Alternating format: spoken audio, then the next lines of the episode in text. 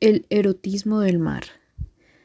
Agradecemos a los mares por dejar poner nuestros pies sobre la arena y recorrer una playa donde montones de parejas amanecen hechas de amor y cangrejos protectores.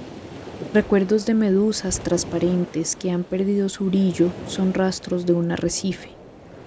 Agradecemos a los ríos de donde nacimos todos y a la agua mala, experta en quitar las palabras correctas.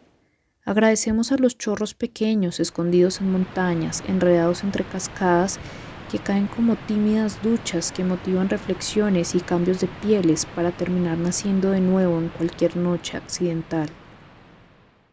Agradecemos a los lagos, a esas pequeñas islas de agua dulce, donde metimos nuestros pies para hundirnos y nadar en nuestras propias memorias de este y todos los cuerpos donde también nos hemos ahogado. Todos nacemos del mismo cauce, de la arena que se evapora en las manos, de los coitos cuando apenas nadamos en el Magdalena.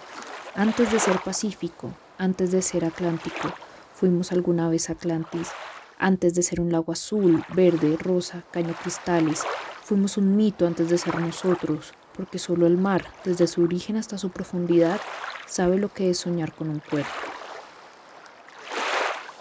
Realizamos este álbum para recordar todos los cuerpos y nadar en ellos, una vez más, otras veces, a través del sonido de una caracola, porque todo cuerpo es mar y todo mar es erotismo, y cada experiencia aquí plasmada tiene su música propia. Escritores del puente.